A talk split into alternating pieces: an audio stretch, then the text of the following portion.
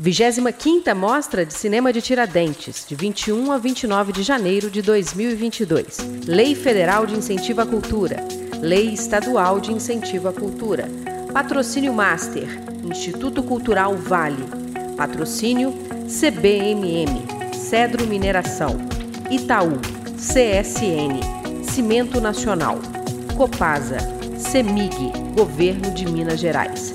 Parceria Cultural Sesc em Minas, Instituto Universo Cultural, Casa da Mostra, Café Três Corações, Idealização e Realização Universo Produção.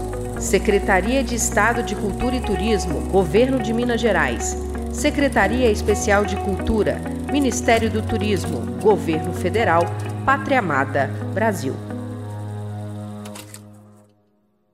Olá a todas e a todos, sejam bem-vindas, bem-vindos à 25ª Mostra de Cinema de Tiradentes, o evento que conecta pessoas, ideias, olhares e diversidade. Eu sou o David Mauriti e vou estar aqui com vocês acompanhando esse debate. A 25ª Mostra de Cinema de Tiradentes conta com a Lei Federal de Incentivo à Cultura, a Lei Estadual de Incentivo à Cultura, Patrocínio Master, Instituto Cultural Vale, Patrocínio CBMM, Cedro Mineração, Itaú, CSN, Cimento Nacional, Copasa, CEMIG Governo de Minas Gerais. A parceria cultural é do SESC em Minas, Instituto Universo Cultural, Casa da Mostra, Café Três Corações. A idealização e a realização é da Universo Produção, Secretaria de Estado de Cultura e Turismo do Governo de Minas Gerais e a Secretaria Especial de Cultura, Ministério do Turismo, Governo Federal, Pátria Amada, Brasil. Muito obrigado a todos os parceiros pela soma de esforços na viabilização deste evento. Esta é a roda de conversa, a imagética do documentário, arquivos e abordagem direta, parte especial da mostra 25 anos, que tá, trata da potência da imagem documental.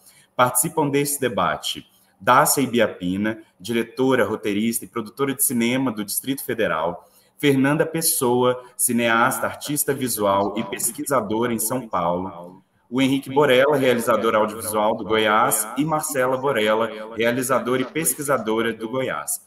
E a mediação desse debate fica por conta da maravilhosa Laila Foster, curadora da mostra do Distrito Federal. Compartilhe esse debate com seus amigos e colegas, manda seus comentários e perguntas aqui no chat do YouTube durante essa transmissão e se inscreva aqui no canal para ter acesso a conteúdos exclusivos. Se tiver alguma pergunta para fazer, não, não hesite, envia no chat e não esquece de direcionar sua pergunta para o participante da mesa, beleza? Então é isso, e ao final da, dessa transmissão, a gente vai disponibilizar um QR Code para que você conheça a iniciativa Mesa Brasil Sesc, que visa gerar arrecadações para o Lar dos Idosos de Tiradentes e a APAI Tiradentes. Bom, vou passar então a palavra para Laila, mediadora desse debate. É com você.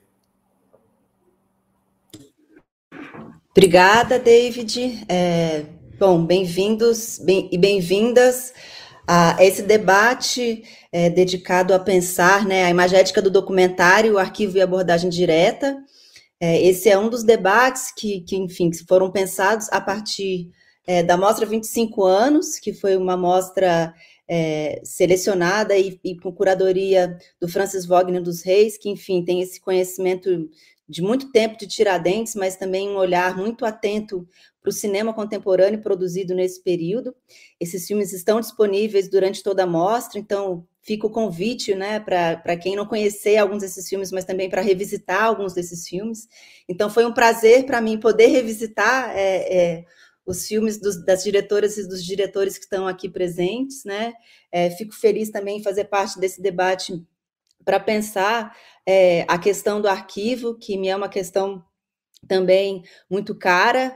Então, aqui também estamos lidando com talvez dois conceitos complexos e multifacetados, que é a questão do documentário e a questão do arquivo, né? É, do, do, dois, dois termos que eu acho que se a gente for pensar é, no cinema contemporâneo é, atual e também no trabalho dos diretores e das diretoras que estão aqui, acho que a gente vai pensar, quer dizer, a riqueza do acesso, né, de como a gente pode pensar é, a imagem do documento, se é que existe essa imagem do documento, sem, né? Eu acho que também pensando aqui o arquivo audiovisual, pensando nas complexidades, né? Como é que a gente reapropria imagens, reencontra imagens e repensa a história. É, então, acho que pensando no arquivo, a gente, o arquivo de imediato ele vai trazer essa dimensão do documento ou de um, de uma, um certo testemunho um determinado momento histórico. Se a gente for pensar na imagem do arqui, de arquivo, né, como a gente usualmente pensa essas imagens, é, essas imagens, é, o arquivo audiovisual, a gente também tem que pensar essas imagens, né, para além das institucionalidades, né? Então a gente tem que pensar essas imagens que são reencontradas, encontradas e reencontradas para além do que a gente chama é, de cinema, né? Então a gente vai lidar com os arquivos de, de várias naturezas, né? É, e a gente vai também pensar os arquivos que estão é, fora dos, do, talvez do, do, discurso dominante, né? Então, é, como pensar, por exemplo, as manifestações políticas para além das imagens do discurso dominante, né? Pensando no cinema da Dácia, como que a gente pensa a história do cinema brasileiro e a história do Brasil, né, para além dos discursos historiográficos, né, é, é, né, acionando e reinventando essas imagens, como no cinema da Fernanda, e também como a gente vai criar é, é, outras conexões históricas, né, a partir é, é, de imagens encontradas, né, que dois cineastas que encontram imagens também vão ao reencontro, né, da origem dessas imagens, né, que é o filme da Marcela e do Henrique, do Tae então são filmes que são muito instigantes, né, nessa nessa forma como que esses arquivos são acionados é, e principalmente são filmes que tão, é, é, vão repensar, né, vão propor né, é, uma visão, uma visada para além dos discursos né, é, dominantes em relação aos, né, a cada, cada, cada território ou cada temporalidade que eles buscam acionar. Eu gosto muito de pensar também, né, quando os cineastas estão lidando com esses arquivos, uma outra dimensão que é a materialidade dessas imagens, né? Eu acho que quem se dispõe a pensar essas imagens dos arquivos também está pensando muito num trabalho de, enfim, de coleta, de organização, né, de pensar a preservação e as condições de preservação dessas imagens.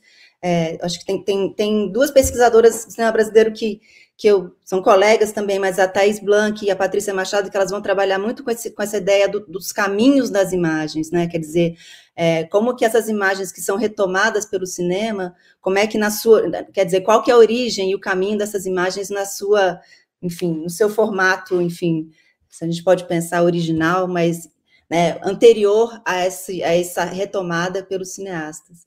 Então, acho que esse debate é um pouco um convite para pensar né, esse trabalho com esses materiais é, tão preciosos. E aqui a gente vai começar essa conversa com a Marcele e com o Henrique, é, a partir do Taeguauá, mas eu acho que também é, é, são cineastas que estão lidando também com, com, a, questão do documentário, para além dessa questão dos arquivos. Enfim, o Henrique também tem outro filme que vai lidar com fotografias, que é o Porfírio. É, mas eu acho que talvez fique um convite para pensar esse caminho das imagens, né? Quer dizer, o próprio filme é, é, é um filme sobre esse caminho, né? Mas é, pensando é, no trabalho, né? No contato com, essas, com esses materiais outros, talvez retomar esse caminho e também pensando eu fico curiosa em pensar esses filmes também nesse arco histórico, né? Que a gente está revisitando esses materiais num período que, que, enfim, hoje no debate é, sobre o livro sobre o livro lançado, né, é, sobre esse esse cinema contemporâneo, é, atua, né, cinema contemporâneo, eu acho que a gente vive um momento, né, o Francis falou isso, a gente vive cinco anos que já parecem uma década. Então, acho que o cinema do Adirley também causa muito isso, né? A gente vê os filmes do Adirley e é um, ele vai embaralhando essas temporalidades. Então, acho que retomar as imagens das manifestações dos filmes da Dacia também é um, é, um, é, um, é, um, é um gesto tão forte, né? Quer dizer, ver, rever essas imagens também nesse momento, acho que tem todo um outro significado. Então, Henrique e Marcelo, eu passo a palavra para vocês, a partir dessas considerações iniciais, mas só para começar a conversa. Então, eu vou puxar o bonde aqui, né? Boa tarde, gente. Laila, Henrique, Fernanda, Dácia. Muita satisfação estar com vocês nessa mesa. Muito bom também voltar a tirar dentes, né, nessa imaterialidade aqui que a gente está. Bom mesmo era estar de ressaca lá do, da, do jantar de abertura, né? e a gente se encontrando no finalzinho da tarde do, de domingo, mas, claro, a gente entende, é só para deixar marcado também o quanto esse sonho do reencontro vem, vem nos mobilizando também, né? É, sobre o Taeguawa, é, quando vocês convidaram a gente para essa conversa, é, eu fiquei assim pensando o tanto que com relação a, a, aos arquivos, acho que a nossa relação com os arquivos nesse filme, né, uma dimensão de imaterialidade e uma outra de materialidade vão se agenciando, né?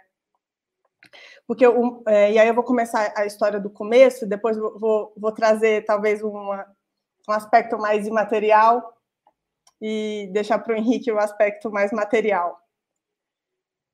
É, quando, bom, tô, a, é, o Taego ele é ele é motivado né, por um conjunto de, de fitas VHS que foram encontradas na Faculdade de Comunicação da Universidade Federal de Goiás. Né? É, eu, hora ou outra, né, faz seis anos que a gente lançou o filme na Aurora em Tiradentes, né?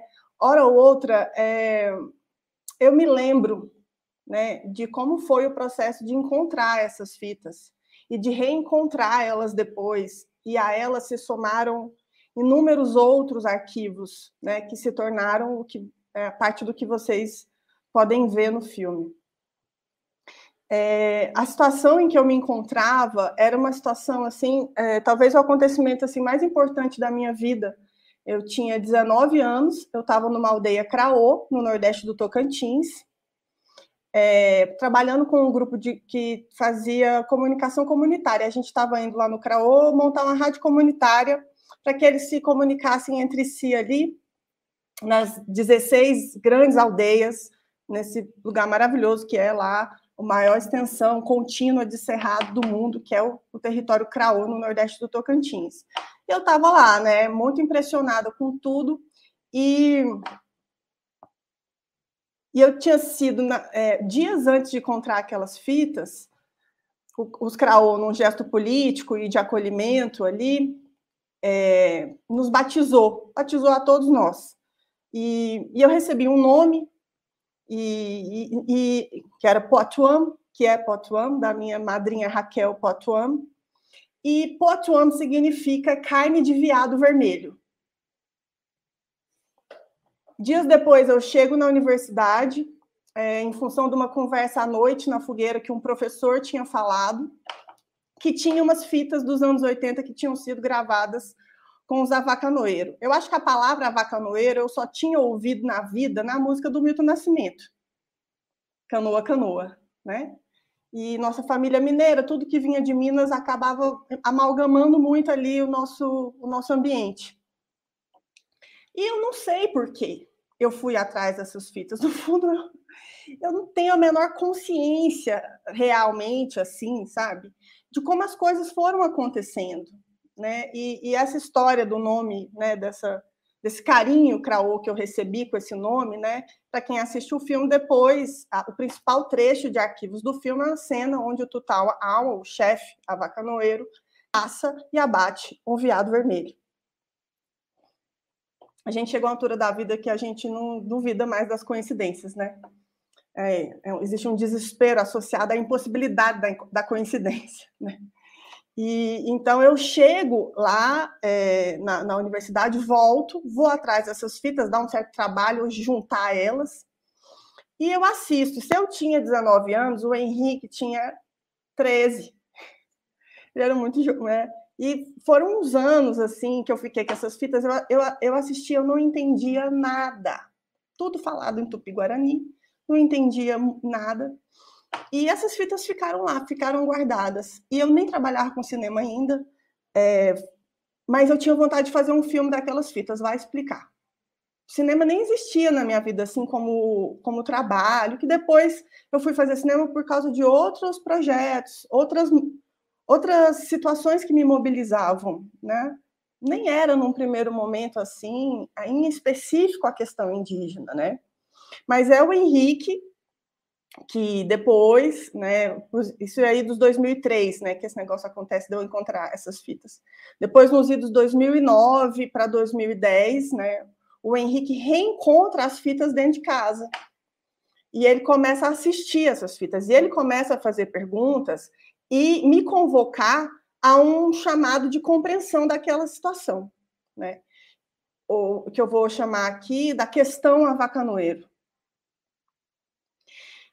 É, e a gente começa, eu, né, juntos, a, a procurar, tanto tentar entender o que estavam ali naqueles VHS, quanto procurar outras, outras coisas.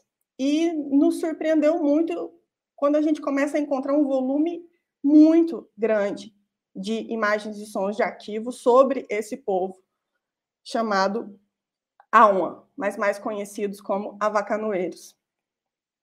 E a gente fica aí até 2011 juntando essas coisas, até o momento, a gente até pensa em fazer um curta com os arquivos, mas não dá certo, porque a gente precisa é, pensar alguma relação né, com, com os Alma é, para poder fazer esse filme. A gente tinha uma dificuldade enorme logística, de tudo, né? De, de a ele do Bananal, como chegar lá, com quem conversar, né?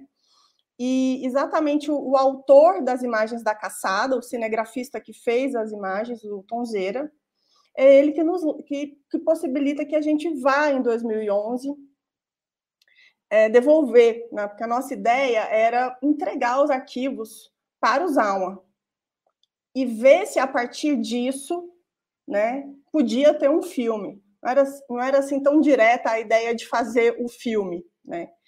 E quando a gente chega lá em 2011, é uma sombra, uma grande confusão, e é uma grande beleza, é, muitas coisas é, imateriais influenciam esse processo, sabe? É isso que me deixa assim bolada, como se diz, né? E, e aí a gente faz essa entrega simbólica dos arquivos ali em 2011. No primeiro momento, a Angélica Alma é, diz para a gente, olha, é, Tapiri, né, diz para a gente, falou, ah, legal, tal, vamos pensar, né? Um ano depois é que a Angélica vai me ligar e dizer, vamos fazer um filme vamos fazer um filme sobre esse negócio aí que vocês estão. Então é um processo assim é, é muito lento, né? Que, que, que, que, que vai assim é, trazendo compreensões assim é, pequenos detalhes, pequenas coisas que vão se juntando assim. Quando a gente chega lá em 2011 e a gente conhece pessoalmente o Tutaua, Aua e a família Vacanoeiro do Araguaia, é, eles estão no momento de ressurgência, para usar um termo que viria do, do, do filme da Daça, eles estão no momento de ressurgência identitária, no sentido de começar a reivindicar uma terra tradicional que, que é, num processo onde isso não havia acontecido ainda. Né? Então, tem um processo grande rolando lá, um GT, um grupo de trabalho da FUNAI, trabalhando por uma via de, para uma interpretação de um território tradicional ali, que não era onde eles moravam. Né? Eles moravam dentro da Ilha do Bananal, em aldeias Javaé e Carajá, numa história assim que era muito difícil de destrinchar e de entender, e de também é, encontrar um sentido. Né? Então, eu acho que tem esse encontro ali, que no sentido de assim, de que, a, que esses arquivos eram úteis.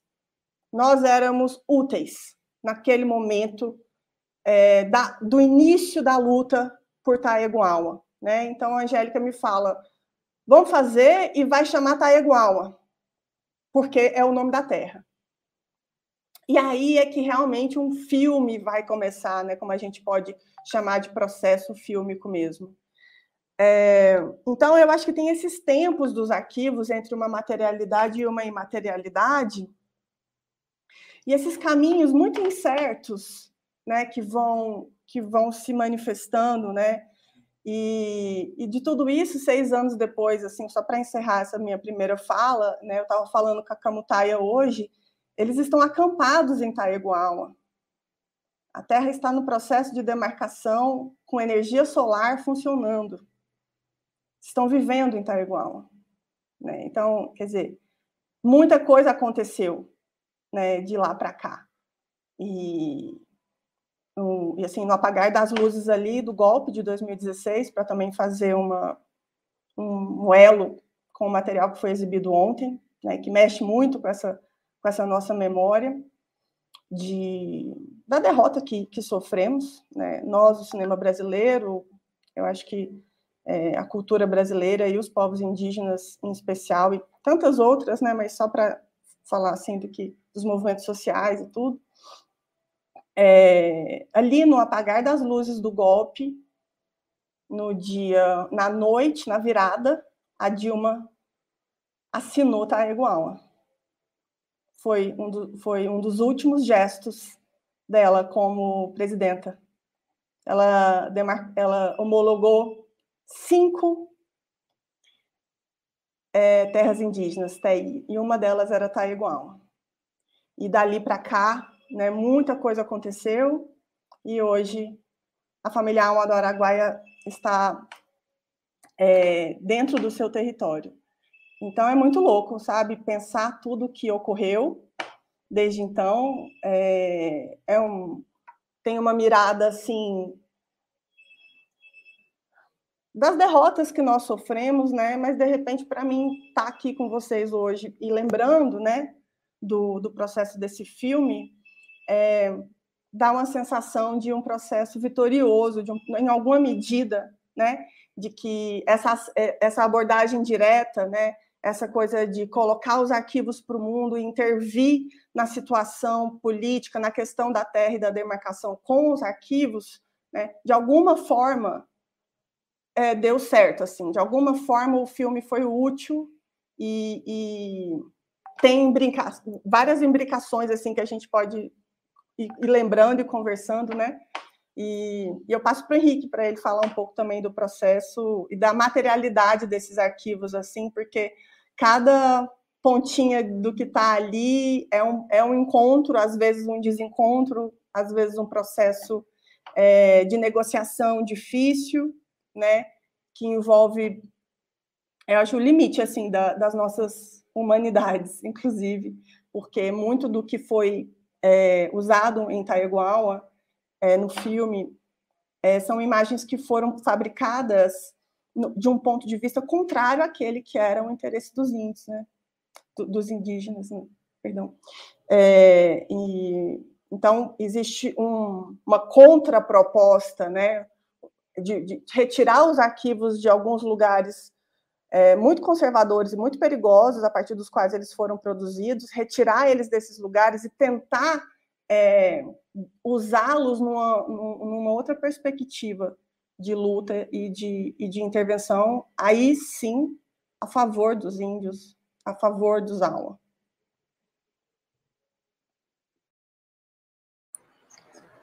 Olá, é, boa tarde. Olá, Dácia, Fernanda, Laila, Marcela.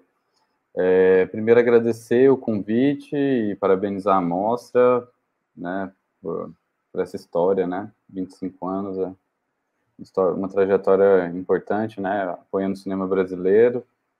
É, bom, assim, para acho que para falar um pouco assim sobre esse esse caminho, né, que que a Laila propõe, assim, o caminho dos arquivos, é, eu particularmente assim, é, essa, essa, o fato, né, de ter encontrado esses, essas fitas em casa é porque eu sempre gostei muito assim de coisa velha, tranqueira, todo tipo de minha avó, inclusive mãe da minha mãe, ela tem uma um transtorno de acúmulo assim, eu sempre gostei muito de ficar na casa dela porque tinha coisa velha assim então parte um pouco assim de um, uma coisa bem também acho particular assim, de gostar de, de quinquilharia assim. E mas de fato assim, acho que com o processo assim de é, que a citou assim, né, de, de tentar compreender mais assim o que que era aquelas fitas, né? Em que contexto elas foram produzidas, por quem elas foram produzidas, né? É, é, em que medida aquilo lá está tentando dialogar com essa história que a Marcela chama né, a questão avacanoeiro, como é que esses, esses arquivos estavam e, e, sobretudo fazer um, um, trabalho, fiz ciências sociais e fiz minha monografia inclusive sobre o tema das fotografias, de tentar entender, é, porque assim, tem um trabalho da Patrícia Mendonça, que é antropóloga, né, que faz o, o GT, que é um trabalho assim espetacular do ponto de vista antropológico, mas que ainda assim carecia de algumas informações e sobretudo essas da, dos registros imagéticos, né? Ela levanta inclusive algumas hipóteses no, no trabalho assim que são fundamentais, mas que, enfim, a, o, o, relatório tem quase 500 páginas e, obviamente, assim, né, era, era uma coisa que eu sabia que eu podia fazer tenho o gosto de fazer, sabia que podia ajudar, né? Quer dizer, esse, esse material, em grande medida, também tem sido utilizado nas novas revisões, né, dos, é, do que tem saído das publicações, né, sobre a questão é, dos avacanoeira e tal, inclusive uma mais recente, que é uma, um trecho do, do Juruna, que está na Assembleia Legislativa, onde ele de, faz a denúncia do, do contato forçado, é, a gente tem pensado junto é, com o Zelic, é, a, a, Patrícia, mais pensando com é, da Comissão da Verdade, em levar esses arquivos, né, para compor o, o relatório, né, que, que vai fazer a denúncia do grave é, é, enfim, a, a questão grave que tem de direitos humanos no caso do Zaun, propriamente dito. Então, esses arquivos, eu tenho trabalhado para que esses arquivos estejam disponíveis, né? É, então, para mim, sempre foi uma, uma coisa muito importante, assim, e mais partindo um pouco, assim, da reflexão do, do Hitpan, assim, né, é, dos arquivos que faltam, né, porque, assim, existia um exercício, assim, de tentar provar a violência do Estado, a violência da mídia, né? Mas com essa distância que tinha, é, muitas vezes é, tem pontas que são impossíveis de serem retomadas. E acho que a estrutura do filme acaba é, não querendo explicar esses, né? Então, é, fico muito contente mesmo de poder falar da possibilidade, porque é, em outra medida, assim, talvez essas histórias fiquem também é, soterradas, né? Não é essa a, a necessidade. Mas, enfim, então, é, uma coisa que a Marcela chamou a atenção, né, assim, a quantidade de fotógrafos que tinham, né, inclusive eu retomei esse trabalho agora para a escrita de um texto, assim, é, para a gente ter noção, eram, é, assim, é, mais de, eram sete veículos de comunicação é, no momento do contato, assim, né, aí você tem uma, você tem uma, uma denúncia grave, né, de um contato forçado, e tal, aonde nenhum desses é, jornalistas, repórteres, fotógrafos, cinegrafistas, é, nenhum desses consegue, assim, né, é, representa essa violência que é sofrida no contato. O que há, na verdade, é o antes do contato e o depois, né? Existe um hiato muito grande. E aí a tentativa era é, de provar, num primeiro momento, assim, né? Ainda, ainda persigo ela, assim, né? De tentar encontrar uma imagem ou um conjunto de imagens, né?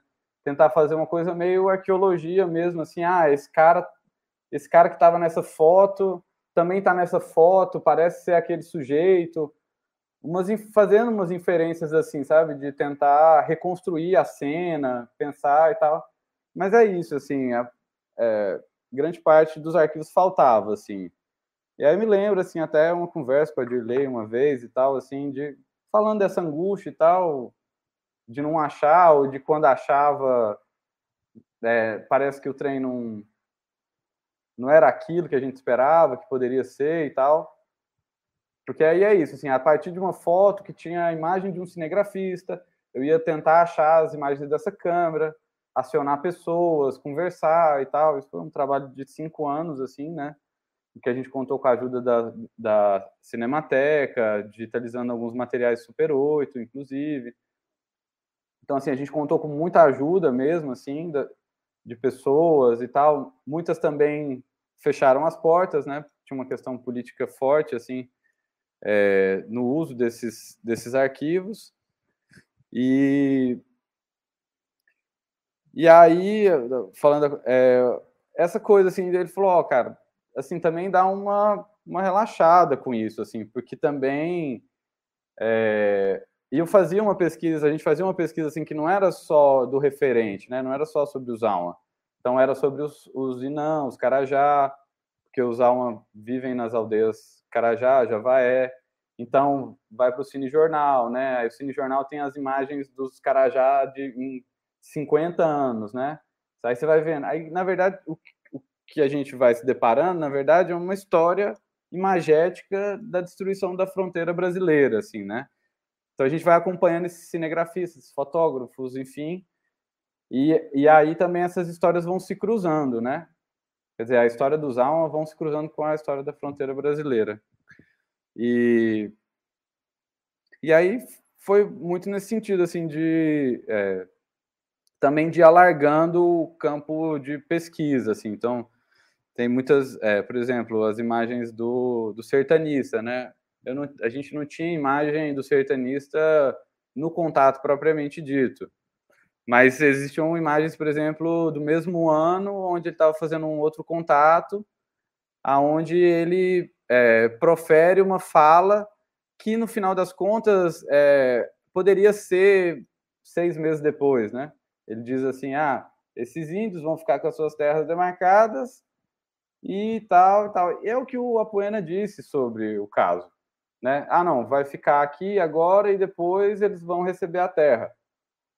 Quer dizer, nós estamos, estão acampados lá agora. Então, assim, é desse deslocamento, né? Um deslocamento que vai produzindo também uma, uma narrativa fílmica, assim. Então, pensando também nessas abordagens, assim. Então, tem imagens é, documentais, no sentido que são imagens propriamente do contato, fotografias, enfim, uma tentativa de reconstituição disso. Mas tem um extra-campo desse, dessa fronteira brasileira também que entra bastante no filme. E fora, assim, é, como os arquivos vão mobilizar certas sequências que são filmadas no filme. Quer dizer, o a, a próprio fato de assistir os arquivos juntos gera é, vontades de fazer de certa forma, né?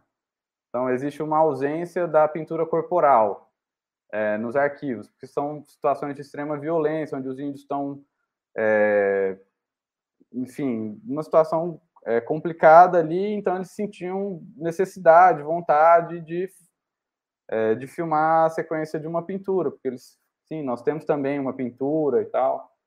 Então o arquivo também vai funcionando também nesse sentido assim de mobilizar certas certas estratégias assim, né, de, de filmar. Eu vou passar a palavra para as colegas também para a gente poder movimentar mais e aí qualquer coisa a gente retoma essas questões. Obrigada, Marcela. Obrigada, Henrique. Um pouco para. Vou ler aqui rapidinho, acho que pela fala de vocês dá para ver as tramas complexas do arquivo, né? E na medida que ele vai lidando com o tempo passado, instaura um novo tempo e também retomando essas imagens, né? O Kleber vai falar de, né, há muitos tempos na vida do filme, inclusive esse tempo agora, né? Pensando, retomando essas imagens hoje. É, enfim. E aqui também vou tomar, vou tomar um termo aqui que o Carlos Alberto Matos usa, usa, né, que é pensar essa ideia de inverter o sinal dos arquivos. Que eu acho que isso dá uma ponte é, muito boa para a gente pensar o filme da Fernanda Pessoa, é, que acho que passou em Tiradentes em 2017, histórias que o nosso cinema não contava. Eu acho que ela, essa inversão está tá, inclusive no título do filme, né? Essa história que conta e que não se conta. É, enfim, o filme é um tour de force de montagem, quer dizer, a Fernanda fez uma ampla pesquisa com as pornochanchadas brasileiras, que ela pode falar um pouco. A gente conversou, eu lembro muito do nosso debate, Fernanda, em São Paulo, é, há muitos, alguns anos atrás, enfim. Mas pensando justamente é, é, os, os arquivos, essa cinematografia né, que usa, usualmente a história, hoje em dia eu acho que já não tanto, né? Mas enfim, se a gente for pensar nos cânones do cinema brasileiro, a historiografia do cinema brasileiro, esse cinema porno chanchada, né? Super, super complexa, né? né? Pensando também a complexidade de retomar essas imagens, enfim, acho que a, a Fernanda também encara esse desafio. É, mas é justamente é, é, é, essa, essa leitura, né? O que, o que, que essas imagens é, estavam processando, pensando é, e refletindo, talvez não, refletindo não, talvez não seja um bom termo, né? Mas pensando em como que elas estavam também engendrando uma série de tensões uma série de energias inconscientes, né? Daquele período marcado, né? Um período da, da ditadura militar.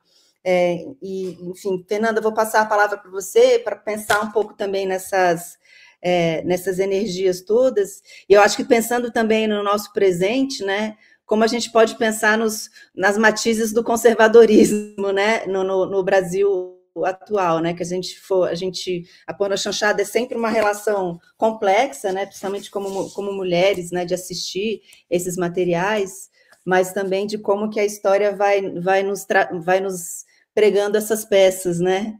Quer dizer, de como que a gente, quer dizer, aquelas, enfim, aquelas imagens retornam de alguma forma também no tempo presente, né?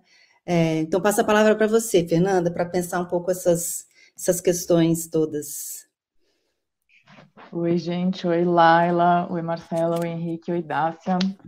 É, obrigada, Laila. Eu também lembro muito do nosso debate em São Paulo. Foi, foi uma conversa muito boa em 2017 mesmo, né? Fui na Mostra de Tiradentes em São Paulo, na, em São Paulo. É, eu fico muito feliz de poder voltar para falar de novo sobre o Histórias, cinco anos depois. É, e eu acho que isso que você falou lá, ela tem é, tá, é, é uma coisa que o Histórias ele representa muito, né? Assim, esse contato do arquivo com o tempo presente, né? Quando eu fiz o filme, eu comecei a fazer o filme em 2012. Eu já vou contar um pouco mais como é que foi essa gênese, mas eu fiz o filme em 2012. Ele fica pronto em 2017, é lançado na Mostra de Tiradentes. É, o golpe já tinha acontecido, mas a gente nem imaginava o que ia acontecer depois, né? A gente nem conseguia vislumbrar que, gente, que o Brasil ia eleger esse governo de extrema direita do Bolsonaro. E aí o filme foi lançado nos cinemas é, em 2018, bem durante a eleição, e aí a recepção do filme muda. E aí hoje, agora que a gente está no governo Bolsonaro, parece que o filme quase que conta pra gente como a gente chegou aqui umas horas, assim, né? E quando eu comecei ele, eu não tinha a menor ideia, não tinha nem a menor ideia que ter um golpe, enfim, né? 2012, nem ninguém imaginava. E aí tem uma coisa que a, Nicole Brenes fala, que é uma teórica que está muito na base do meu trabalho com arquivo, teórica francesa, é, que ela vai dizer que o arquivo ele prevê o futuro às vezes, né? Assim, você olhando para o passado, você consegue entender é, um pouco como as coisas vão se desenrolar, assim. Então, eu acho que o Histórias às vezes ele tem um pouco essa esse olhar para o futuro, né? Eu nunca imaginei que fosse isso. Eu queria que o filme ficasse pronto é, para os 50 anos do golpe, né? Em 2014. Então, nem demorou muito mais, obviamente, né? O trabalho com o arquivo acho que ele demora bastante, como a gente está vendo aqui. É, mas é isso, assim, acho que tem esse, essa, esse aspecto quase visionário, assim, do arquivo, né? Ele revela muitas coisas, né? Olhando para o passado, a gente vê o presente. É, vou contar um pouco como que o História surge, né? É, por que que eu resolvi olhar para essa cinematografia dos anos 70, que é exatamente isso que ela falou também, né? Esse nome porno chanchada, né? Por que usar a nomenclatura porno chanchada? Isso é uma questão que eu também fiquei me debatendo muito durante os cinco anos que eu fiz o filme. E eu acho que eu decidi retomar esse nome justamente como uma forma de ressignificar essa coisa tão pejorativa, né, da pornochanchada.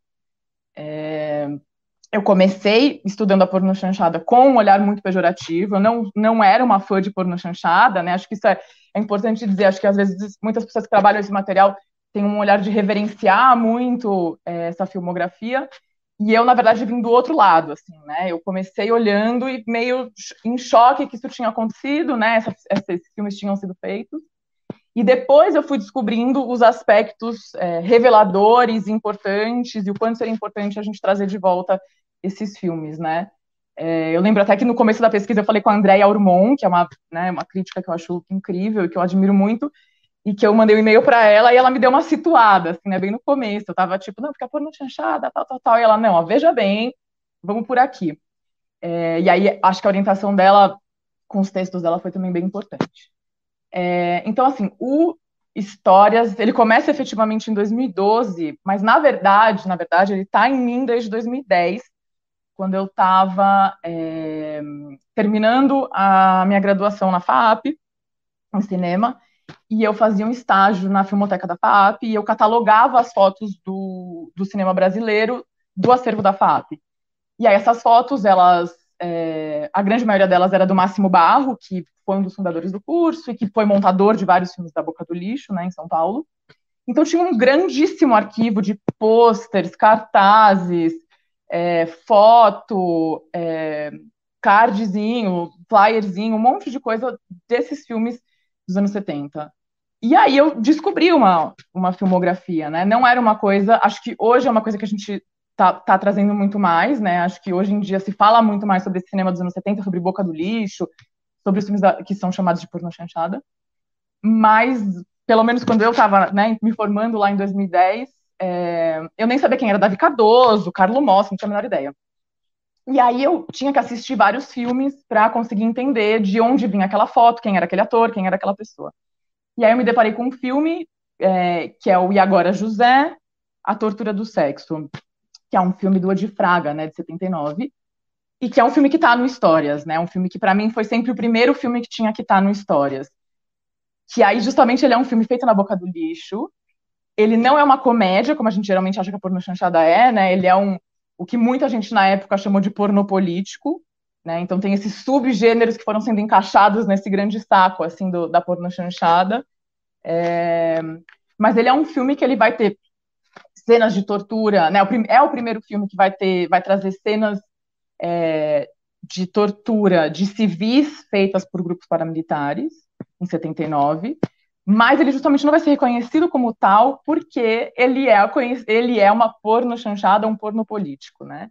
E, de fato, ele tem uma representação super complexa, né? Ele tem, literalmente, a imagem é, do Vlado é, como a ditadura divulgou, né? Aquela imagem dele com a gravata. Então, a, a versão oficial da ditadura tá nesse filme, ao mesmo tempo tá fazendo essa denúncia, então, quando eu vi esse filme, eu falei, meu Deus, como isso existe e a gente nunca falou sobre isso, né? Como que esse filme está aí, escondido num porão, numa filmoteca de uma faculdade que ninguém nem sabe que esse filme existe.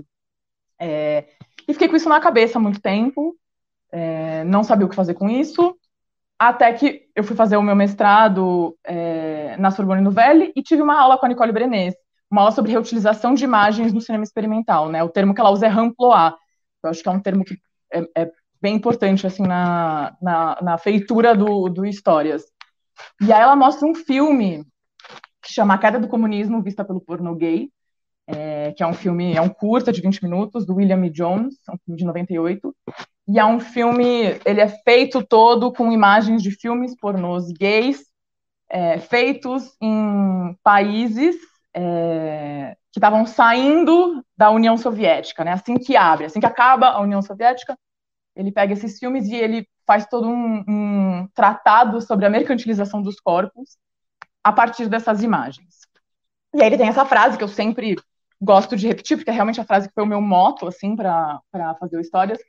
É, esse filme ele tem uma voz off, ao contrário do Histórias, que também foi uma escolha é, que eu já vou falar. Mas ele diz: mesmo nos lugares mais improváveis, é possível achar traços da história recente. E aí esse filme foi o que me deu um estalo, assim, né? É isso, esse lugar que todo mundo fala, ah, a porno chanchada era despolitizada, era alienante, e eu achava que não, achava que talvez tivesse alguma coisa a mais aí para olhar. E aí, quando eu vi esse filme, ele me deu essa, esse guia para seguir em frente, né? É, e daí tem uma outra frase que eu acho que é muito boa também, que ele diz, e ele vai falar sobre os filmes pornôs, mas eu acho que no caso da porno chanchada também se aplica, né? É, que ele diz que esses, esses traços da história, muitas vezes eles passam desapercebidos pelas pessoas, os consumidores que assistem as partes chatas, né, a, a historinha, é, em fast forward. Mas a paciência tem a sua recompensa. E eu acho que é isso, assim, o trabalho com arquivo, ele exige uma paciência gigante, né, o, o Histórias, ele surge de uma pesquisa de cinco anos, é, que aí, a partir desse momento que eu decidi fazer o filme, eu comecei a levantar todos os títulos que eu achei que poderiam entrar como porno chanchada, é, uma tabelinha do Excel, né? Abri uma tabelinha do Excel e comecei a pesquisar. Levantei ao redor de 300 que por algum motivo poderiam se encaixar nisso, né? Assim, nesse recorte que eu estava fazendo, que eu estava chamando de porno chanchada. É, que era por causa Star System da porno chanchada, né? Tipo, atores, atrizes que fizeram parte, diretores, título com piadinhas é, sexuais de duplo sentido, representação sexual, enfim, vários né, critérios. Levantei esses 300, fui atrás de tentar achar todos que eu conseguiria achar. E aí eu achei ao redor de 150 é, na época, né? Isso entre 2012 e 2017. Hoje eu acho que tem vários outros filmes que já caíram na pirataria, caíram no making off, estão por aí.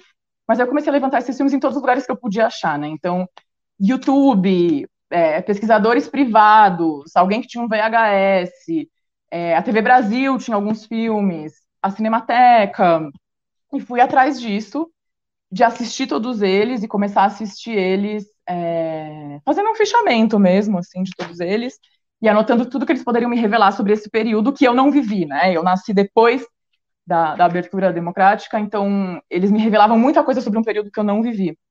E aí eu fui anotando tudo que eles me revelaram, qualquer coisinha, assim, um, um termo, é, um cartaz da Mobral numa árvore, um, uma referência à construção da ponte Rio-Niterói, tudo. Eu aí fichei todos esses filmes.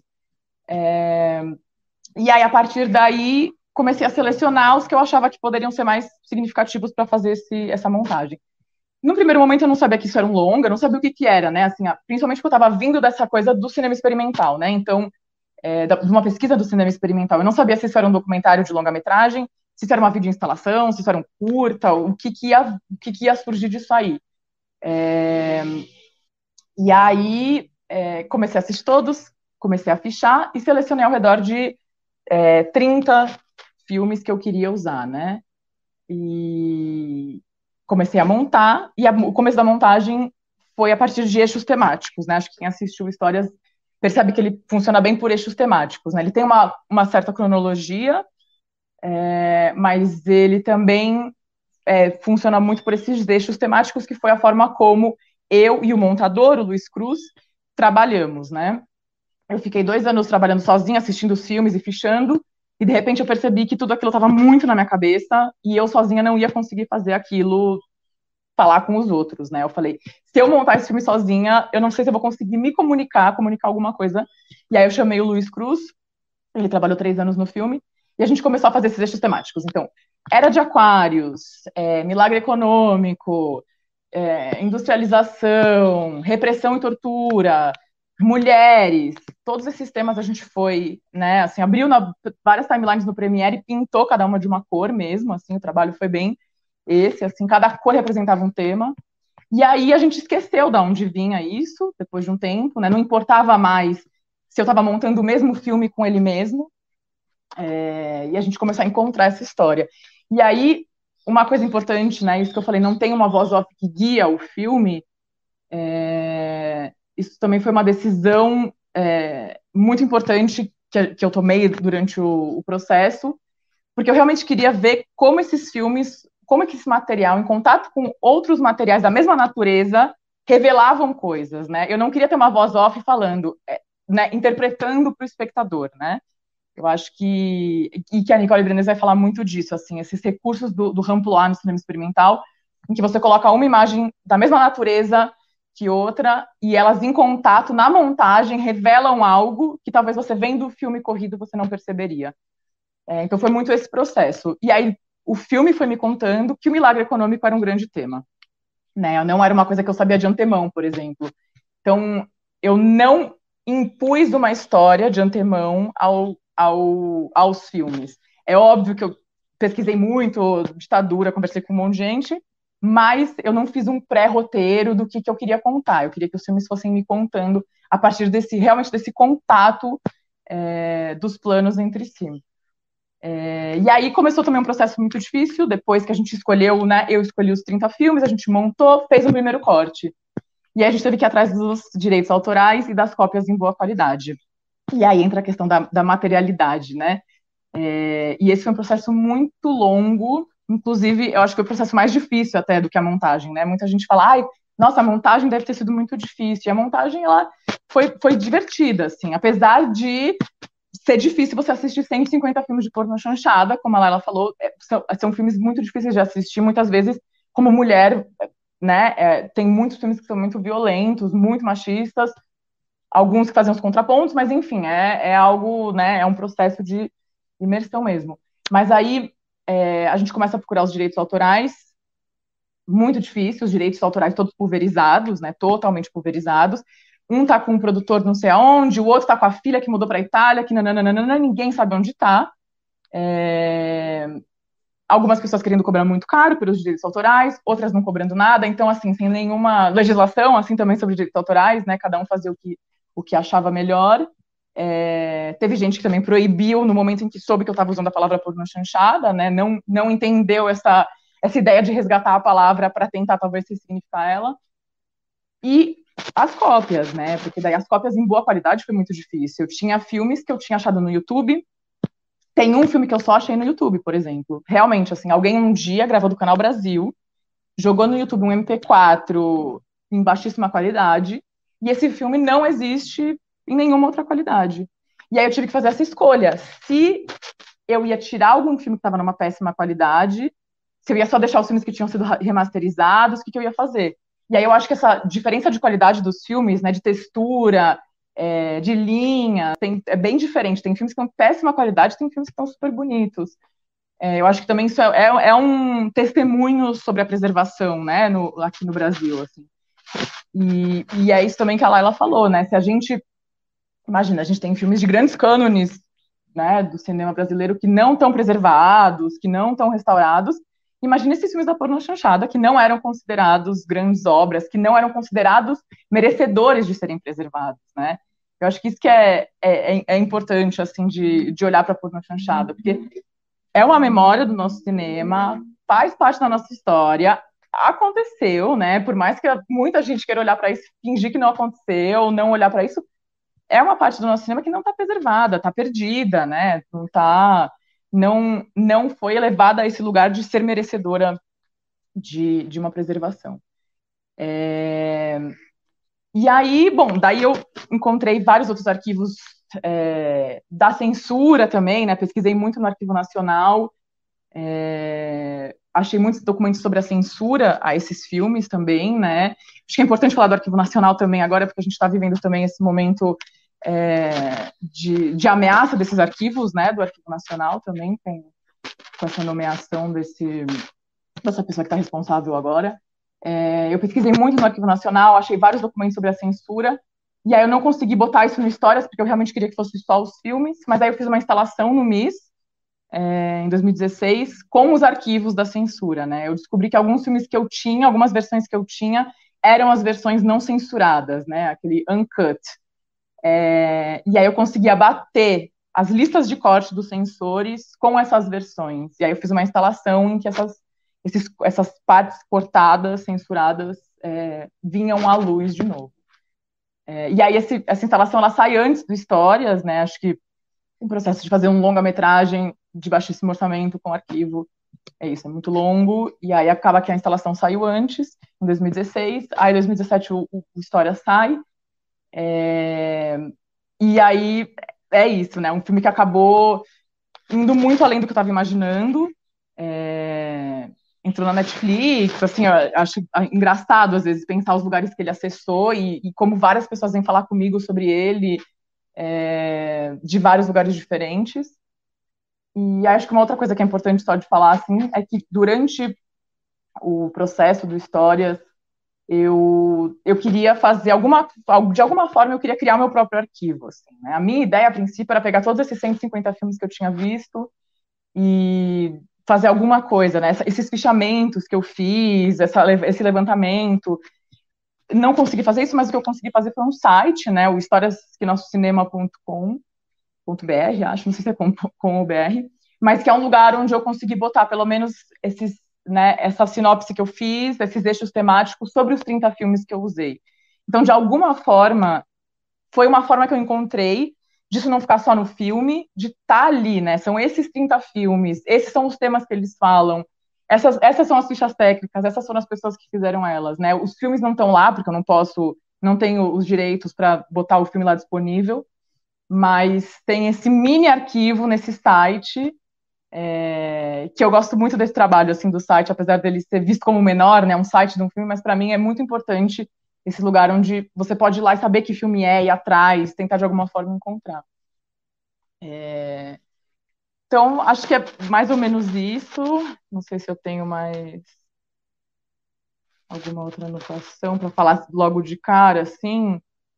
É, é eu acho que assim, a, justamente essa questão do ramploar, para mim, ela tem muito ela é importante porque quando eu comecei a fazer o filme, justamente, eu não sabia se o filme era um documentário. Até hoje, eu não, eu não sei dizer se o filme é um documentário ou se é um filme experimental, né? Porque eu acho que ele não está lidando exatamente com registros documentais da realidade, né?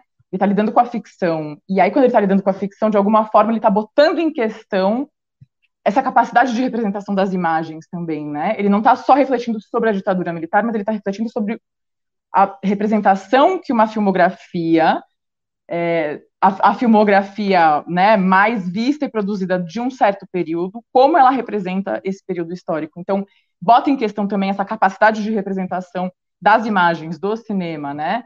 Eu acho que é essa camada extra quando está lidando com imagens ficcionais. É, então, acho que é isso para começo de conversa, para a gente começar a bater um papo. Obrigada, Obrigada Fernanda. Fernanda. Eu estava pensando mesmo no, no site, que eu acho que tem esse trabalho, um trabalho de, enfim, essa pesquisa infere quase um trabalho de catalogação também, né, de organização dessas imagens, enfim, que esse trabalho também é muito precioso e, e muito interessante. Agora, fazendo a ponte com, com o uso do, dos arquivos e como que eles aparecem, enfim, no cinema da Dácia. É, o filme que integra a Mostra 25 anos é o Ressurgentes, né, que é um filme feito a partir de imagens de, enfim, coletivo, Centro de Mídia Independente, é, quer dizer, essas imagens filmadas na urgência do, do, do, né, do momento, dos, dos momentos de, de, ocupação, dos momentos de confronto, é, mas para mim também, para pensar a relação da Dácia com os arquivos, eu também eu acho que é muito importante a gente também pensar no Cadê Edson, né? Quer dizer, o Cadê Edson, que também é um filme de ação direta, né? Que a, que a Dácia vai acompanhar a vida desse militante, todo, todo também o, o entorno de repressão, enfim, julgamentos, resistências. É, e como no Cadê Edson, as imagens de arquivo elas estão do outro lado, né? Como é que é, né, as imagens de, do, dos julgamentos, quer dizer, eles sedimentam também uma violência muito grande das, das instituições né, em relação é, é, né, a, esse, a essas repressões, todas essas violências. É, então, Dás, eu passo, enfim, a palavra para você para pensar. Esse filme foi muito interessante rever é, o Ressurgentes, porque ele é um filme de 2014, mas ele vai trazer imagens de 2005, 2013, né? E na nossa narrativa histórica do nosso do, desse desse enfim desse arco que a gente vive hoje em dia a gente situa muito 2013 como esse momento chave né? Quer dizer quando começam essas manifestações mas você vai trazer essas imagens que antecedem muito né? É, esse supostamente esse momento da eclosão enfim é, desses movimentos nas ruas é, e também muito forte ver essas imagens também é, de Brasília, né? É, quer dizer, o Noroeste não existia, agora existe em, em toda a sua, né? É, enfim. Então, retomando também, é, quer dizer, a, a, mulher do Arruda é senadora, enfim, também esses tempos que vão circulando, mas muito forte ver essas imagens, da, sempre muito impactante ver essas imagens da, da, da militância e dessa força da ação direta. Então, Dácia, passa a palavra para você, para comentar um pouco sobre esses assuntos. Então, boa tarde a todos, todas, todos que estão nos assistindo ou que vão nos assistir em algum momento. É muita satisfação participar desse debate é, mediado pela Laila, é, com a Fernanda Pessoa, a Marcela Borella e o Henrique Borella. É, Obrigada pela oportunidade, pelo convite.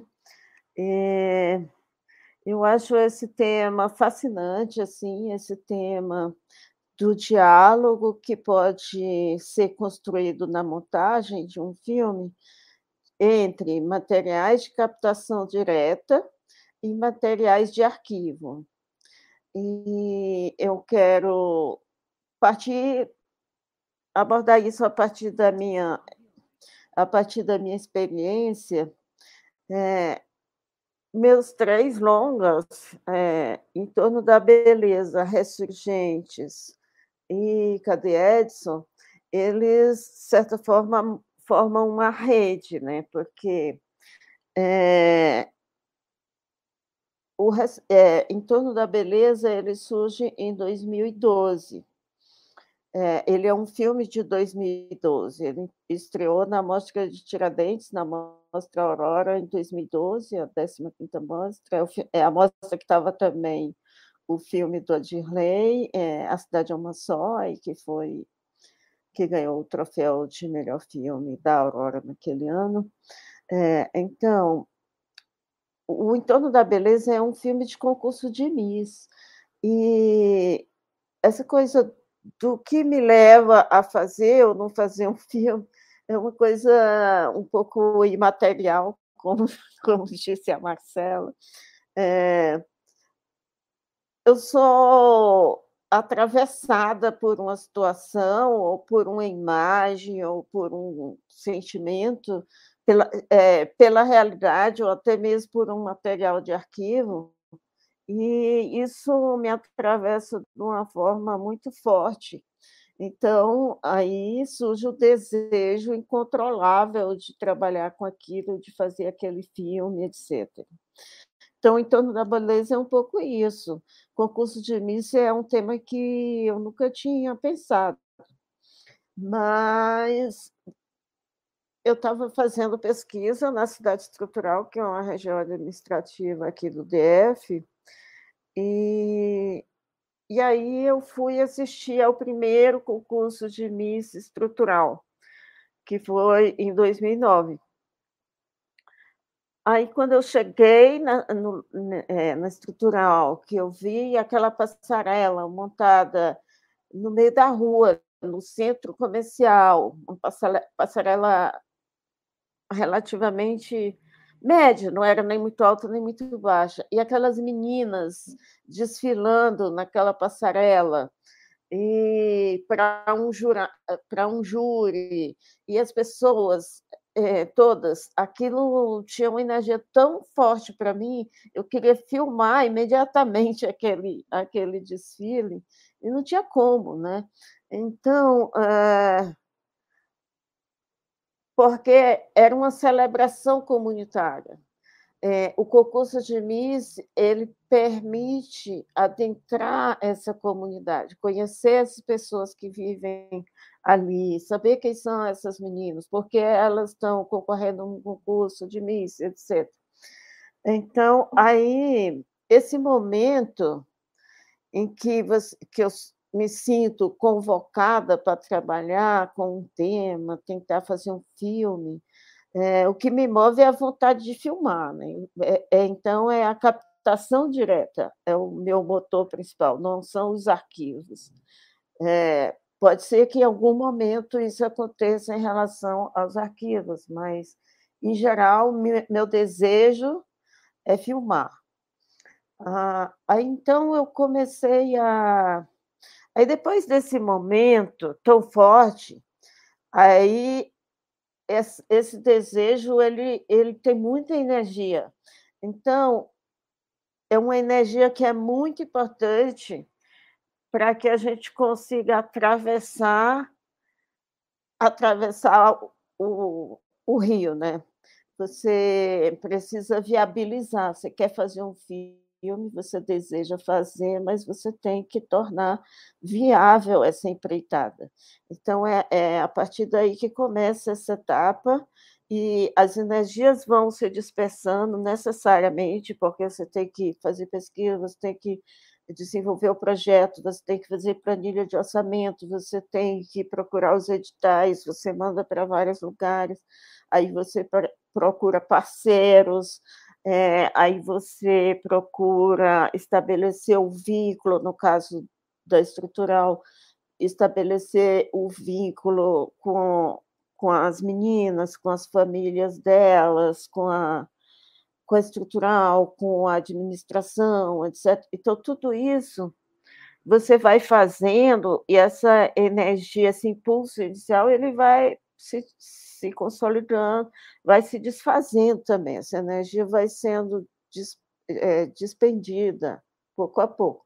E aí chega uma hora que você decide se você vai partir para fazer aquele filme, você abraça aquilo como uma é um compromisso, porque tem que ter isso. Você não pode ficar conversando com as pessoas dizendo, ah, quem sabe, vou fazer um filme e tal. Chega uma hora que você tem que definir o que você vai fazer, se você vai fazer o filme ou se você não vai fazer o filme.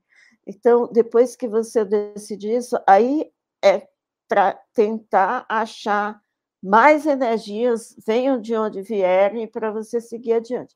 Então, estou falando desse filme porque esse filme tem um material de arquivo que é o prólogo do filme, é feito com imagens do concurso de Miss Brasil, o primeiro concurso de Miss Brasil, que foi ganho pela Marta Rocha em 1954.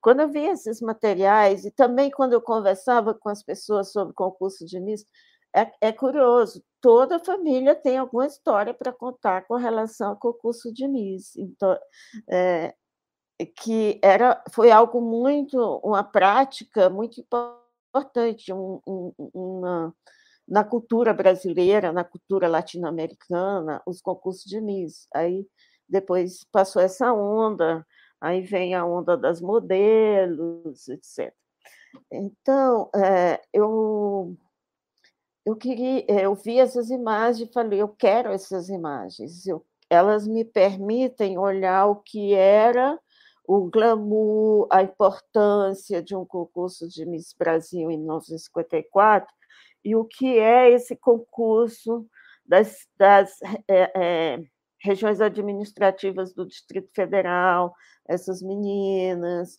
é, o, como que elas são confrontadas pela, por pessoas que não são desse, desse universo, umas pessoas que estão é, no plano piloto, que tem outra cultura, fala assim, mas como é que você se submete a um negócio desse? Que humilhação, que não sei o quê e tal. Então, é, esse material da Marta Rocha, é, daquele concurso, era um concurso que Manuel Bandeira, o poeta Manuel Bandeira, estava no júri. Então, era uma coisa assim, muito... Manuel Bandeira, não, Mário de Andrade, um, um, uma pessoa pessoas muito importantes estavam nesse júri, e júri, e geralmente eram homens, né? É, então eu queria, aí eu, eu investi em contratar um pesquisador para tentar localizar esses arquivos originais é, em película desse concurso. E aí é, foi o Bonfim, lá de São Paulo, que ele trabalhava, é, trabalhou muito, muitos anos na Cinemateca. Aí ele localizou esse material na Cinemateca e também no, é, no arquivo do Canal 100. E, e daí eu tive acesso e, e utilizei esse material na abertura do Entorno da Beleza. Mas, é, então, material de arquivo. Eu tenho outros filmes também que têm materiais de arquivo. É, e às vezes os, os arquivos vêm, né? Eu, quando estava fazendo um, um documentário, um doc TV sobre o cineasta Vladimir Carvalho, eu fui com ele a uma cidade chamada Pilar, é, na Paraíba, não muito distante de João Pessoa, que é a, é a cidade dos Elins do Rego. O, o, ele nasceu num engenho, próximo a essa cidade. O pai do José Lins do Rego trabalhou no Fórum, que é um, um prédio bonito, é, histórico, assim, que existe, tombado, que existe lá nesse local. Aí eu fui para filmar a pesquisa do Vladimir naquela cidade sobre os Lins do Rego. Ele estava fazendo o filme O Engenho de Zé Lins. Aí eu encontrei eu fui pedir água numa casa que ficava do lado desse sobrado, e aí eu conheci uma família e o conheci o seu José Ribeiro Medeiros. Ah, aí ele era um cinegrafista, tinha sido um cinegrafista que passava filme em película com projetores 16 em engenhos. Inclusive, ele chegou a montar um cinema no engenho Itapuá, que é o engenho da família. Depois, o Zé Lins nasceu no engenho Corredor, em Pilar, mas depois ele foi viver, e a família dele foi viver no Engenho Itapuá. É, e aí era uma família muito rica do, dos, é, das famílias açucareiras do Nordeste, eram pessoas que tinham muito poder e muito glamour e tudo. Então, quando ele foi lá, é, num, num feriado, assim, passar uns filmes com o projetor 16 lá nesse engenho, aí a família ficou fascinada, aí convidou ele para abrir, montar um cinema dentro do engenho deles, para eles poderem assistir filmes. Então, é, o, os seus Medeiros teve um, um cinema lá. E aí ele era uma pessoa muito apaixonada, um colecionador apaixonadíssimo de câmeras, projetores, rolos de película, essas coisas assim. Então, a partir daí, eu fiquei conhecendo essa família, o acervo dele ficava na garagem da casa, a partir daí eu fiz um curta que chama Cinema Engenho, né? Então foi foi a partir de conhecer esse, esses arquivos. E arquivos não são necessariamente só filmes, tem equipamentos, tem texto, tem fotografia, é, tem narrativas, tem lentes, é, é, enfim, tem muito. É, tipo, é um pequeno museu que ele tinha lá. Então, eu, antes de dar continuidade a essa conversa, eu queria. Eu acho que a gente não pode fazer isso sem dizer, eu, eu quero dizer que eu é, participo da militância, da luta pela preservação dos acervos audiovisuais no Brasil. Então, acho que é, isso eu queria deixar claro. É, o caso da Cinemateca é, foi encontrada uma solução, mas eu acho que não é uma solução definitiva, muito menos é a melhor solução. É, então, além desse, a, além do caso da Cinemateca, agora tem um, todo um movimento pelo, é, com relação ao Arquivo Nacional do Rio de Janeiro, a gente tem acervos em vários centros culturais e em universidades, a UNB mesmo, a Laila sabe que tem uma filmoteca. Então, acho que todos esse, esses acervos que a gente tem é, são todos acervos, de certa forma, sem conservação e ameaçados. Então, eu, eu penso que é, que a gente precisa ter uma política para esses acertos. Só para é, é um parêntese que eu queria fazer, que eu acho que é importante. Tipo assim, a gente está vivendo agora, é, os, é, vivemos recentemente e vamos continuar a viver os incêndios dos biomas brasileiros, a devastação dos biomas. E aí eu penso que nesses acervos também estão as imagens desses biomas, as imagens das populações que viveram ou que vivem nesses biomas, seus modos de vida, sua ancestralidade, sua cultura. Então, é, os biomas estão queimando e essas imagens de arquivo também estão sendo devastadas, né? Então, é, eu acho que eu queria dizer isso.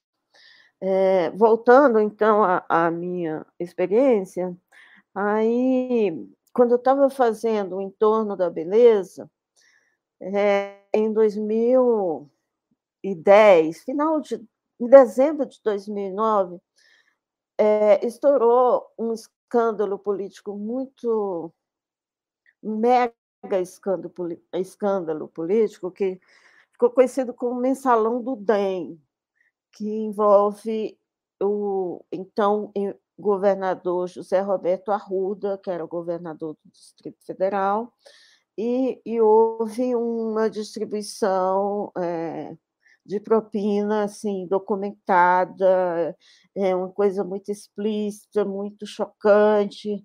E na época eu estava com equipe, eu estava com equipamento, eu estava na captação do entorno da beleza, e como eu tenho profundo interesse pela história política do Brasil, por, pelas coisas que acontecem, e isso mexe muito comigo, assim. Aí eu falei, não, peraí, a gente precisa também documentar algumas coisas aqui.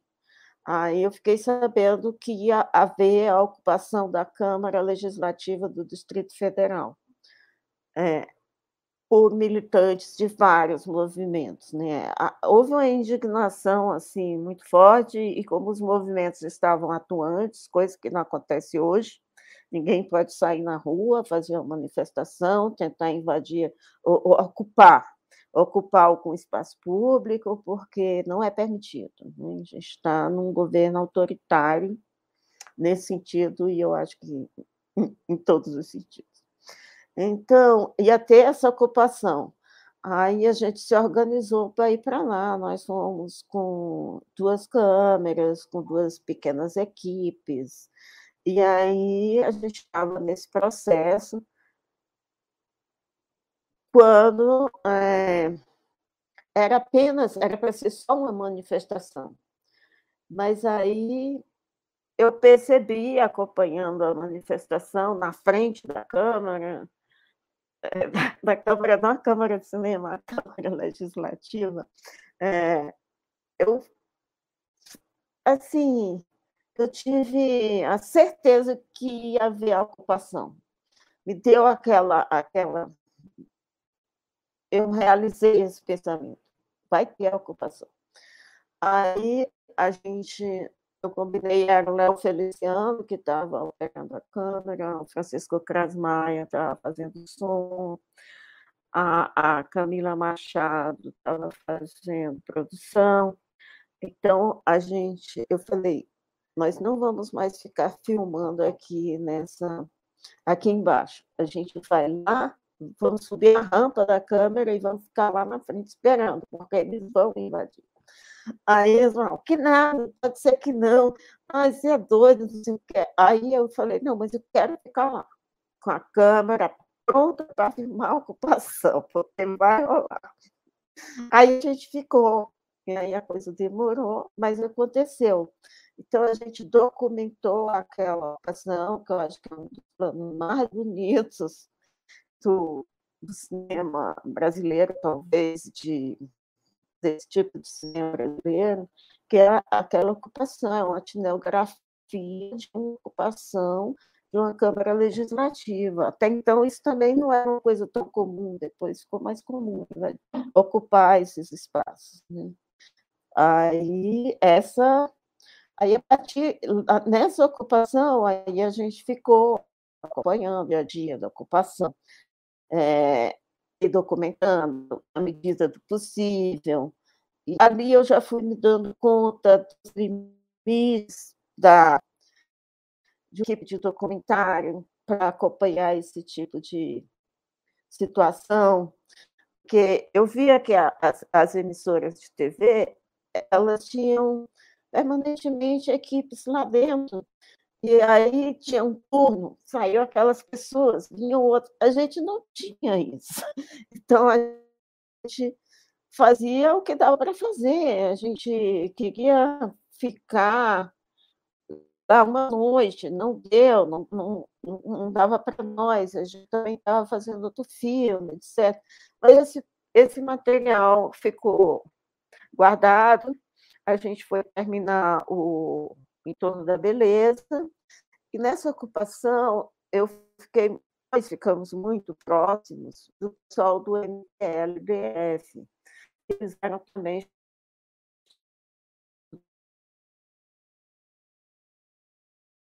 É,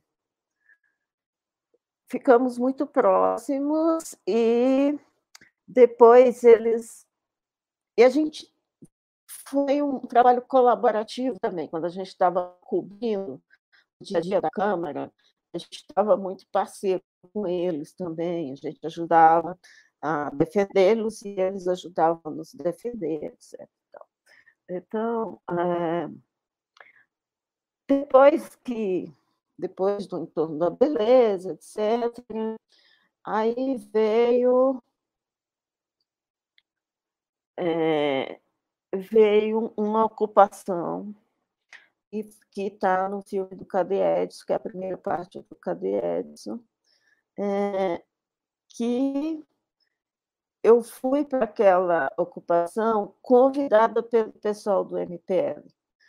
Aí eu já estava no processo de fazer o Ressurgentes, quando teve aquela ocupação, e o pessoal do MPL falou: olha, a gente é parceiro do MTSE e a ocupação, a gente conversou lá e a organização permite, se você quiser ir com a gente, para você documentar essa ocupação. Então, tá, tá autorizado. Aí a gente se organizou para isso. Aí fomos. Então, é, é um material de 2012, aquele material que abre o Cadê Edson, né? É, então, são três filmes que estão bastante interligados.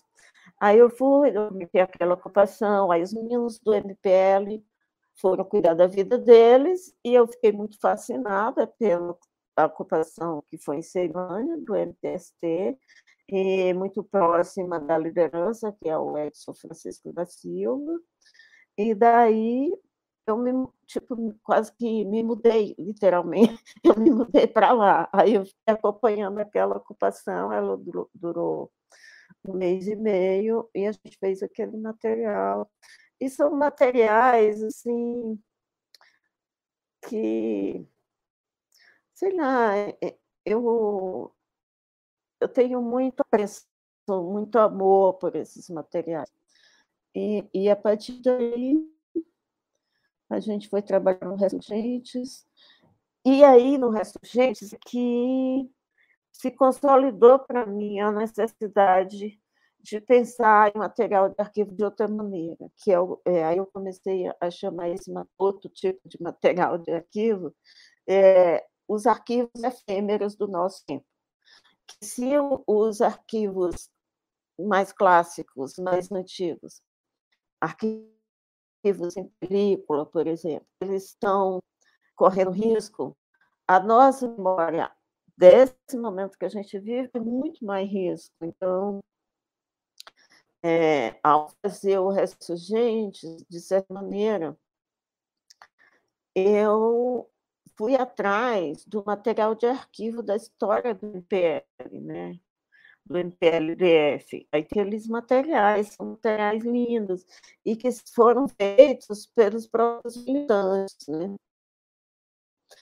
E também é, eu fui, principalmente quando eu recebendo, eu vou descobrindo coisas e descobrindo, me dando conta de estratégias, metodologias, etc.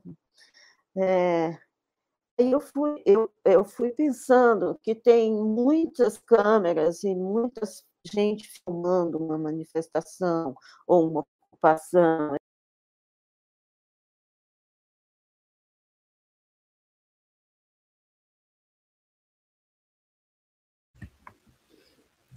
Acho que a Dácia. Ah, tá voltando. Enfim, tem muita gente filmando. E cada filmagem é de um ponto, a partir de um ponto de vista. Isso que é importante. Então, às vezes as pessoas dizem, mas por que você vai filmar? Depois você pega, as TVs estão, a Globo está lá filmando, todo mundo está lá filmando. Por que, que você quer filmar também? Porque é outro ponto de vista.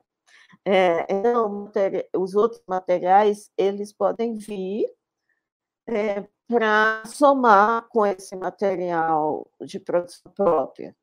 E o material de produção própria, ele dialoga quando se trata de manifestações, grandes manifestações ou ocupações, é, o material do militante ele tem uma energia diferente do nosso material, porque ele está ali no enfrentamento, ele que organizou aquilo, ele está ali na luta, às vezes ele está na linha de frente, aquela, aquele pessoal da linha de frente que é, vai, é, que é confrontado pelo batalhão que forma aquela barreira. Então, aquelas pessoas é, se uma pessoa daquelas está filmando, a energia que ela sente no momento que ela está operando a câmera é outra energia, é uma energia diferente da nossa.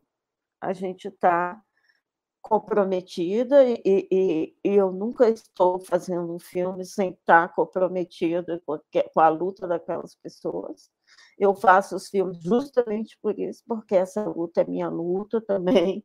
É, é, pela minha pela minha história de vida, por tudo que eu vivi, na, é, onde eu nasci, onde eu, é, tudo os perrengues que eu passei, etc. Então eu me identifico com essa, eu sou solidária e eu, os meus filmes têm lado. Eu estou desse lado, eu não estou do lado. É, é, e também não tenho nenhum compromisso de trazer todos os pontos de vista. Ah, mas você não trouxe é, a fala de não sei quem e tal. Não, eu estou construindo uma coisa que tem uma opção. Né, e não tem isenção no meu trabalho, assim, não estou isenta em relação àquelas pessoas. E também não estou, eu, eu não sou uma delas. Eu, é, eu também não. É, eu vejo as contradições, eu, é, eu confronto elas, elas me confrontam. Eu acho muito, muito bonito eu gosto muito quando eu sou confrontada, nossa, nossa equipe é confrontada, isso ocorre com muita frequência. Né? É, é, às vezes a gente não dá conta de filmar isso, mas esse, esse momento eu acho muito bonito. Laila, não sei como é que fica a questão do tempo, mas é, eu Dá, acho. Ah, hum, não, te, pode, pode, pode, pode continuar ou terminar, finalizar. Não sei se você ia falar mais alguma coisa. Está travando um pouco aí. Eu acho que você fala, eu estou com um delay aqui. Opa, é que acho que deve, deve ser a internet aqui que não está não tá tão boa quanto a gente gostaria. É, não, eu queria só dizer que para a gente que eu estou muito ligada nessa questão é, de, desses arquivos efêmeros de nosso tempo. E uma parte desses arquivos, é, desses, desses arquivos, eu mesma uso meu material, por exemplo, como material de arquivo que a gente fez, porque aquela, uma coisa que aconteceu em 2012, está no filme de 2020, é, de 2021, é, já é uma década, né? Então, é, às vezes, o material de arquivo é de produção própria. E também, ao, ao fazer esses filmes, é, a gente filma muito. É, então, é muito material. E depois monta. E sobra muito material. Materiais incríveis, mas você tem que fazer uma opção qual é o filme, afinal de contas, qual é o filme e fica aquele material que eu acho que teria que ser acervado, conservado, etc. Mas eu não tenho pernas para isso, eu não tenho verbas para isso. Então, eu tenho esse material, esse material ainda existe, mas daqui a pouco ele não vai mais existir, porque é necessário estar tá fazendo a migração de formato. Então, muito do acervo do MPL, que eu consegui reunir indo nas casas dos militantes, às vezes estava numa gaveta, num armário, aquelas mini DV. Então, tive que fazer a migração de mini DV para HD, né? vídeo de alta definição. Então, isso tem um custo, é, e não é um custo muito barato. Então, eu também tenho materiais em mini DV, tenho fita cassete, tenho é, eh, DVD, tenho muito, muita coisa assim.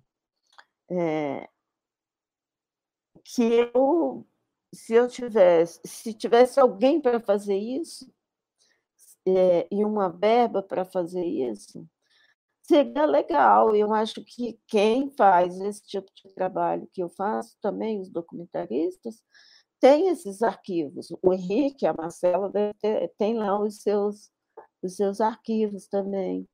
Então, é, não sei o que a gente pode fazer, que política a gente poderia pensar para, pelo menos, cuidar dessa parte.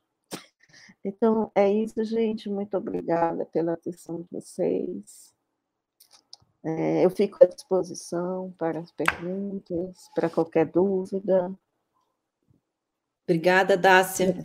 Acho que a sua, o final da sua fala, acho que, enfim, a gente está falando aqui dos arquivos dentro dos filmes, né? Mas pensando o arquivo também como a casa dessas imagens.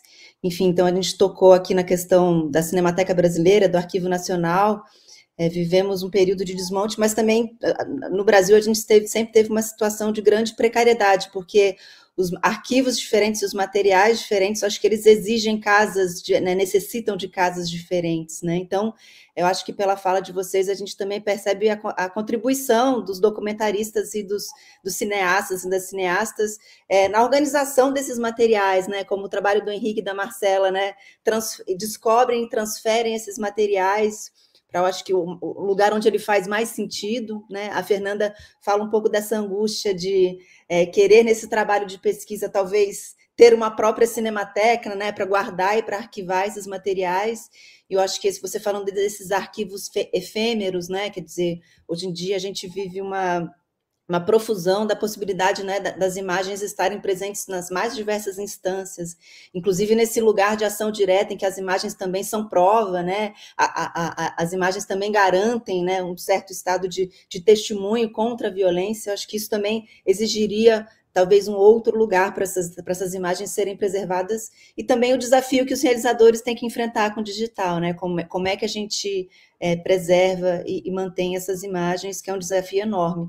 Durante a sua fala, Dácio, eu lembrei muito rapidamente do trabalho da Witness, né? Que eles têm, têm uma publicação que chama Guia de Arquivamento de Vídeo para Ativistas, enfim, tem todo um, um, um, trabalho ali também que ajuda é, é, a lidar com essas imagens, essas imagens urgentes, mas também essas imagens criadas, é, é, esses arquivos efêmeros que são criados também pela militância e pela luta, e como, como garantir a existência dessas imagens, é, enfim.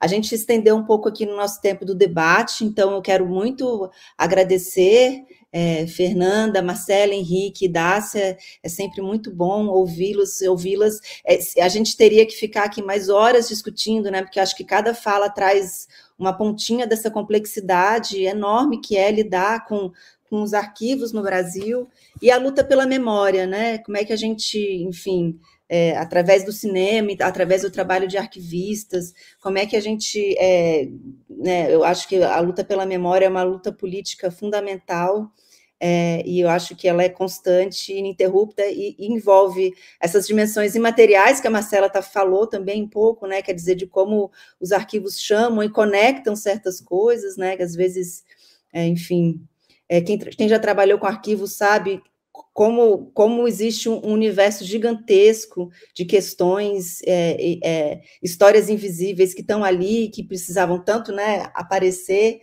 e surgir, é, mas tem esse desafio gigantesco, né, que é também lidar com a materialidade, enfim, preservação, como migrar esses materiais. Bom, é, a conversa foi ótima, agradeço muito. Então, Fica o convite para continuar aqui com, com a Mostra 25 anos, para assistir os outros filmes e acompanhar os outros debates, é claro, a programação da Mostra online. Gente, agradeço muito, tá? Boa tarde.